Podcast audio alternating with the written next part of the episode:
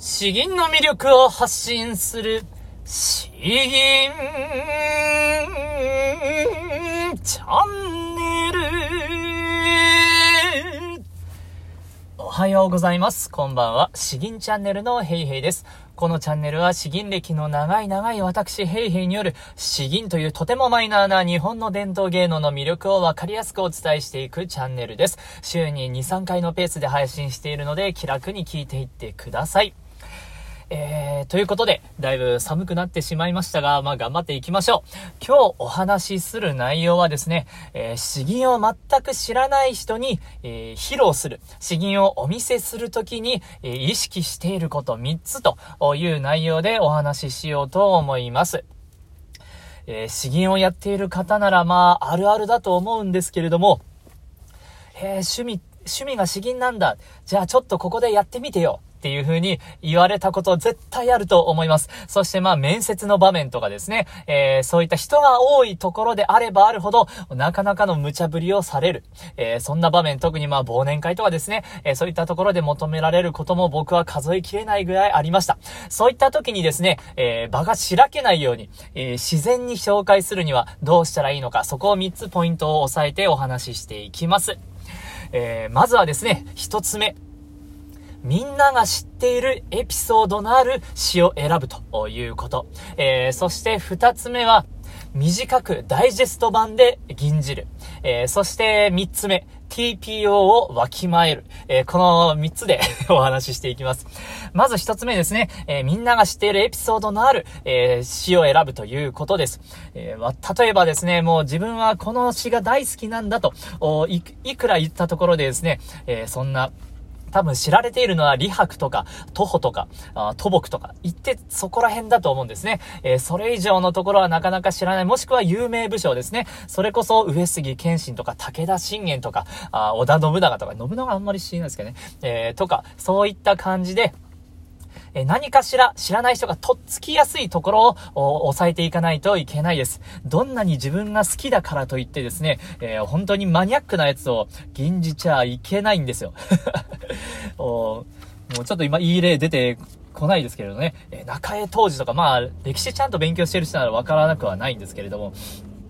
三島中州も伝わるかなどうかな大月番家、大月番家はわかるかな？とはいえ、えー、やはりですね、まあ、結構気楽な場でちょっと詩吟を聞きたいという人ですね、頭を働かせないといけないようなエピソードのある内容は避けておいた方がいいです。ですので、僕は大抵9月13夜、もしくは、あえー、川中島ですね。ここら辺が王道かなと思います。なぜなら、上杉謙信といえば誰もがまあわかるかと思います。川中島もですね、上杉謙信とあの武田信玄の有名な戦いのことだよというふうに言えばいいですし、弁声粛々からエピソードを話しても、えー、どちらからでもまあ詩吟の知らない人でもわかりやすいかなと。あとは徒歩、徒歩の絶句ですね。こう緑にして鳥いよいよ白く。えー、このあたりが、中学校で習ったとか学校で習ったことのあるもの。えー、そういった意味で、えー、ああ、なるほどね、そういえばこの詩なんとなく、耳にしたことがある、えー、そういったハードルを下げることが一番大事になってきます。そして二つ目ですね、詩吟はもうダイジェスト版で早く吟じてあげるということです。正直ですね、この、絶句を2分間フルで、えー、たっぷり聞いてくれる場面なんて、僕は、どれぐらいでしょうね。この20年間やってきてフルでやったことは、片手で数えるかな？うん、ぐらい、そういうレベルです。本当100回に、100回に1、2回とかそういうレベルかなと思っております。えー、まあ、もともと詩吟が好きな人との間であれば問題ないんですけれども、詩吟を知らない人に詩吟を伝えるときにですね、えー、そこで2分朗々と吟じちゃ、もう場が変わってしまうんですね。えー、雑談していた場面が切り替わってしまう。それは正直、えうわ、なんかちょっとここまで頼んでたんじゃないんだけどなと思われることになります。なので、えー、僕が吟じる場合はですね、大体ほんとどんなに長くても30秒ですね。30秒。それで、キリのいいところとか、あ大百合の入ったところとか、あそういったところが、あ凄さがなんとなくわかるような場面で終えるようにしております。そして、たっぷりじゃなくて、ちょっと巻き気味で、巻き気味で、さらさらっと、技量を駆使してやっていきますね。だから9月13夜の場合だと、えーあ、じゃあちょっと吟じてみますね。下軍営にて、四季、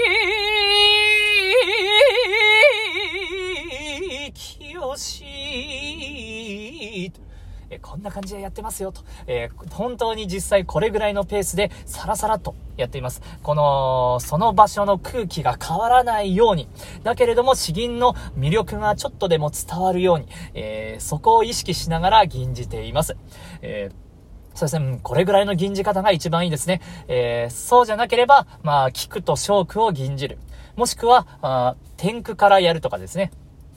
あとはもう出だしでインパクトを求められている場合とかはですね、えー、君水や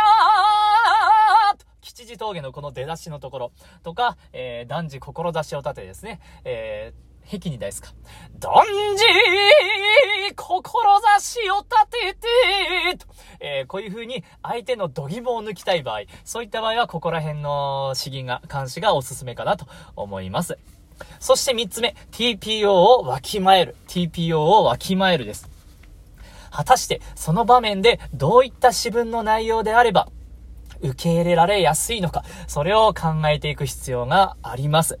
なので、えー、まあ女性とかですね、てかまああの、若者がいるような場面で急に断じとか、ああそんな議員をやるとですね、時代錯誤をしてるんじゃないか、この人は急に土地狂ったんじゃないか、あこんな急に大きな声を出してという風に驚かれてしまうので、えー、やはり、えー、聞くからですね、じわっと、じわっと入っていく感じがいいんですね。だから9月13夜好きなんですよ。しも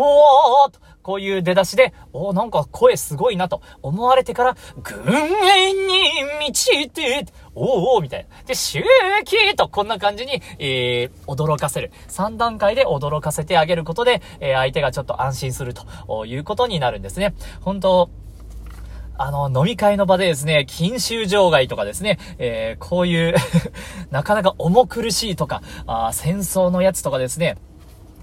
えー、あとは若者のいるところで人生50とかですね、そういう風に吟じ始めると、ちょっと微妙だなと思うわけです。果たしてこの場面でどういったものがいいのか。あやはりお酒の飲み会で詩吟を求められることが多いので、酒に関する吟とかもいいですね。一杯一杯、また一杯とか、ああれ、対人、対釈数か。あ、両人。あ、友人と対釈数ですね。李白の。あ、こういった銀とかがなかなかおすすめかなと思います。ということで、えー、話していきましたけども、まず一つ目、みんなが知っているエピソードのある詩を選ぶ。二つ目、全部は銀じずダイジェスト版でサラサラっと、銀じる。えー、そして三つ目、TPO をわきまえるということでした。これからまあ忘年会がもし再開すれば、えー、求められることがあるかもしれません。ぜひぜひこの三つ意識して、えー、銀じていってください。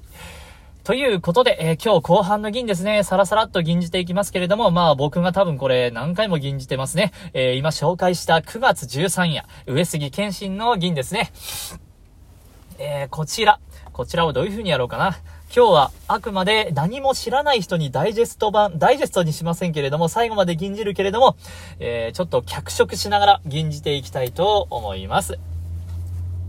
では行きましょう。9月13夜、陣中の作、上杉謙信。下、軍営に満ち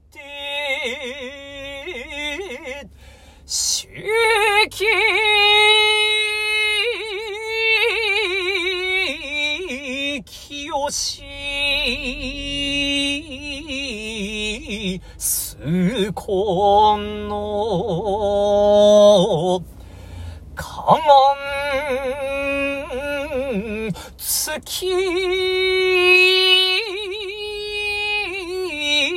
参考、越山、合わせ。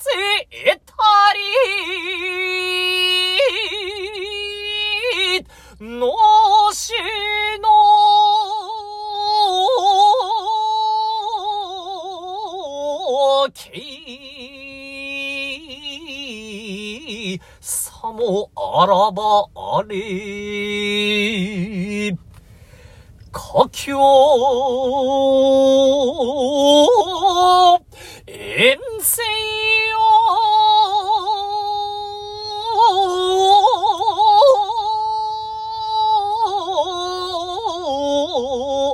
思う。いや、だいぶ雑ですね。めちゃくちゃ雑ですね。えー、これはあんまり、えー、普段はやっちゃいけない銀です。ほんと人前でサラサラっと求められた時に、えー、こんな感じに、でいいんじゃないかなと僕は思ってます。ということで、えー、今日は以上ですね。また詩吟に関する素朴な疑問でも何でもいいので、えー、お待ちしております。感想もお待ちしております。では、寒いですけれども体調にお気をつけて、詩吟の魅力を発信する詩吟チャンネルどうもありがとうございました。バイバイ